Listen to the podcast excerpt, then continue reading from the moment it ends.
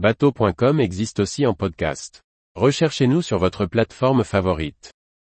Derek Kelsall, l'architecte naval qui a inventé le trimaran moderne. Par Maxime le Riche. Le monde de la course au large a perdu un de ses pionniers. L'architecte Derek Kelsall s'en est allé à 89 ans le 11 décembre 2022.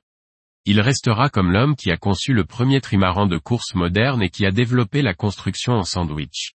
Retour sur l'histoire et le parcours d'un défricheur de la course au large. Originaire d'une famille modeste, Derek Kelsall est né le 15 mai 1933 au pays de Galles. Son père, ouvrier agricole, et sa mère, institutrice, lui inculquent des valeurs traditionnelles. Étudiant, il intègre l'université de Bristol, mais ne parvient pas à aller au bout de son cursus par manque de finances. Dans le cadre de son service militaire, il est déployé une année entière au Kenya. À son retour, il se lance dans l'industrie du pétrole en se faisant embaucher par BP. Après ce début de carrière dans les pays du Golfe Persique, il est envoyé sur une exploitation au Texas.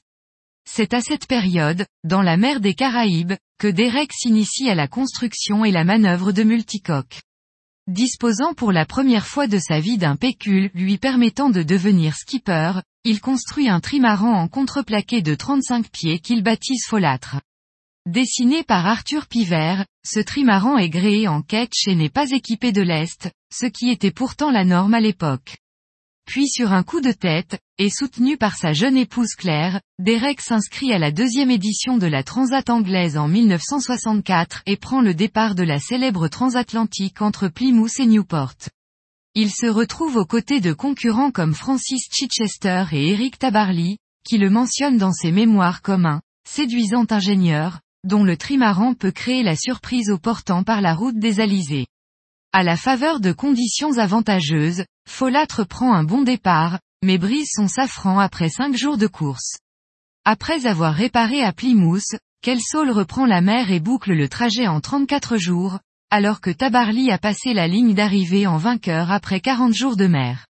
Convaincu du bien fondé et du potentiel d'un multicoque sur une course océanique, Kelsall met à profit sa formation d'ingénieur et conçoit Toria, un trimaran de 45 pieds. Visionnaire, Derek apporte à son multicoque pléthore d'innovations qui vont inspirer la course au large pendant plusieurs décennies. Construit en sandwich sur une base de mousse Rex, Toria possède de longs flotteurs volumineux, reliés à la coque centrale par deux bras parallèles. Sa surface mouillée est réduite, car il navigue sur deux coques quand il est sous voile. Le microcosme des coureurs océaniques est sceptique au lancement de Toria, le monocoque étant encore préféré dans la culture européenne. Tabarly est convié par Derek à naviguer sur Toria lors d'un convoyage au sud de l'Angleterre. À son retour en France, Tabarly est stupéfait par les performances du trimaran anglais et se lance dans la conception de Penduic 4. Mais pour des raisons de culture et de coût, il se tourne vers l'architecte français André Allègre pour dessiner ce trimaran en aluminium d'une longueur de 68 pieds. Kelsall regrettera longtemps de ne pas avoir été sollicité pour ce projet novateur. La technologie de construction en sandwich mousse, développée par Kelsall, intéresse Sir Thomas Lipton, qui le sollicite pour la construction d'un monocoque de 60 pieds pour s'aligner au départ de l'Ostar en 1968. En raison de plusieurs avaries, Derek finira à la cinquième place de cette édition, qui a été remportée par Sir Thomas Lipton. Tabarly et son Penduic 4, victimes d'une collision avec un cargo, devront rebrousser chemin.